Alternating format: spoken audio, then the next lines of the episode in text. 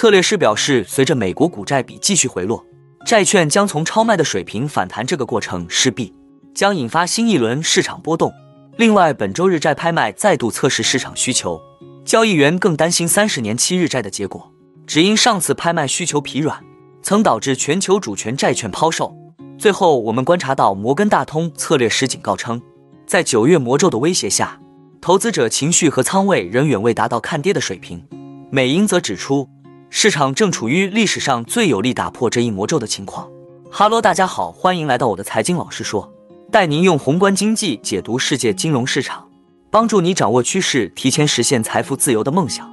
如果你也对股市投资理财以及宏观经济市场感兴趣，记得订阅我的频道，打开小铃铛，这样你才不会错过最新的影片通知哦。那我们就开始今天的节目吧。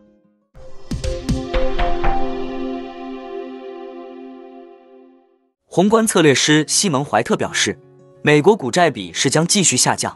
而债券的名义收益率将从极度超卖水平反弹。这个过程可能会引发市场波动。股债比下降的情况可能发生在股票抛售超过债券，或者更有可能发生在债券超卖的情况下。这意味着债券的反弹将超过股票。在巨大的波动之后，这通常是一个令人沮丧的时期，因为市场稳定下来并出现一个新的清晰的可交易的趋势需要时间。市场现在正处于这样的一个时期，但美债收益率总体上应该是下行的，这足以对股债比构成压力。怀特此前曾表示，股票相对于债券处于超买状态，市场可能会看到反转。从那以后，股债比率的年度变化已经下降，标普五百指数在四千五百点附近遇到了一些阻力。怀特指出，不断上升的经济衰退风险和美联储仍在鼓吹更长维持高利率的口号。将共同使股市保持在区间震荡，直到僵局被打破。不过，债券可能略有优势，因其已从超卖水平反弹。二零二三年初，实际收益率涨幅接近五十多年来的最高水平。不过，随后出现回落。从历史上看，当债券收益率波动非常极端时，可能会引发巨大的波动，并导致市场整体正常化趋势中断。尽管实际收益率的超买程度有所降低，但仍有上行空间。这意味着中期而言。他们应该有下行倾向，名义收益率也是如此。他们的超买程度比过去要低，并且也面临波动。但从长期来看，他们应该总体上倾向于下行。此外，随着波动性稳定下来，债券百分之四的收益率对许多买家无论是否加杠杆将越来越有吸引力，尤其是在衰退风险被认为正在上升的情况下。尽管这种投资规则不一定适用于通胀性衰退。日本政府本周将拍卖关键的十年期和三十年期债券，市场对日债的需求再次遭到测试。日本财务省定于周二发售二点七万亿日元的十年期债券，周四发售九千亿日元的三十年期债券。此次发行正值投资者关注日本央行在七月底调整 ICC 后愿意让收益率上升的程度。交易员正在寻找迹象，看日本国内收益率是否高到足以促使投资者增持国内债券。并抛售美债等海外资产，资金回流可能会加剧今年的全球债券抛售。欧洲央行五月份表示，日本放弃低利率可能会考验全球债务市场的弹性。三井住友信托银行市场策略师表示，随着美国长期收益率上升，特别是在日本央行给予更大灵活性之后，投资者可能寻求更高的收益率。尽管超长期收益率有所上升，但其水平还不足以鼓励人寿保险公司。和养老基金大举购买日本政府债券，需求下降，反映出日本央行未来取消超宽松政策时将面临重大挑战。利率上升将导致借贷成本增加，如果还引发日元升值，可能会给以出口商为主的日本股市带来压力。收益率上升还意味着政府明年的偿债成本将会上升。据称，日本政府明年申请预算的成本将比去年增加百分之十一点五，达到二十八点一万亿日元。日本财政状况的恶化会拖累投资者对长期债券的信心，但其债券拍卖体系的结构方式意味着拍卖不会失败。日本财务省要求二十家主要交易商，包括日本银行、券商及其外国同行，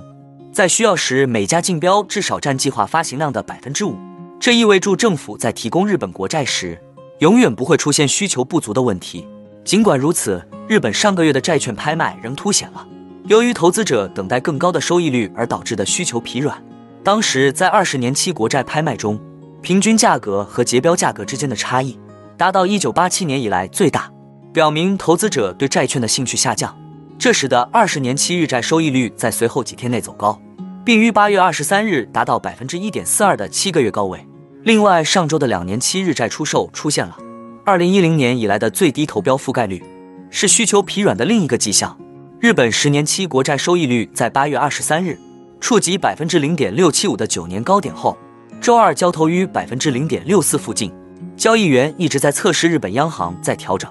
ICC 后是否仍要阻止收益率过快上涨。八月二十三日，三十年期国债收益率攀升至百分之一点六九的七个多月高位，周一稳定在百分之一点六零附近。众所周知，九月是美股历史上表现最糟糕的月份。CFRA Research 的数据显示，自一九四五年以来，标普五百指数九月平均下跌百分之零点七。然而，美股投资者似乎依旧自信，以至于摩根大通的策略师对此感到担忧。Mislav Mateke 领导的团队在一份报告中表示，市场明显存在自满情绪，当前恐慌指数 VIX 接近历史低点，而仓位已增加至高于平均的水平。投资者没有更多的安全网，而害怕错过的情绪正在全面蔓延。由于市场预计利率将很快见顶，同时经济表现好于预期，美股今年出现反弹。其中科技股的涨幅因对人工智能发展的乐观情绪而尤为明显。梅特克表示，尽管九月份通常是股市走弱的时期，但情绪和仓位仍远未达到看跌的水平。策略师们称，投资者不再有更多的缓冲策略，因为他们的情绪已经完全接受了经济软着陆的观点。梅特克领导的团队写道：“MSCI 美国指数的十二个月远期市盈率为十九倍，这一水平已经过高。”尤其是与较高的实际收益率相比，他们表示，虽然市盈率与美股收益势头呈正相关，但盈利预期可能再次下调。梅特克表示，国际股市仍然比美股更具吸引力。他的团队继续增持世界其他地区的股票，重点关注瑞士，同时还在减持美股。这一策略尚未成功，因为今年标普五百指数的表现优于除美国之外的 MSCI 全球指数。然而，美国银行技术策略师上周五表示。标普五百指数今年迄今已上涨百分之十八，这意味着该指数有能力打破所谓的九月魔咒，并在本月进一步上涨。他在一份研究报告中写道：“对标普五百指数在九月和今年剩余时间的走势来说，最有利的情况是该指数从一月到八月上涨百分之十至百分之二十，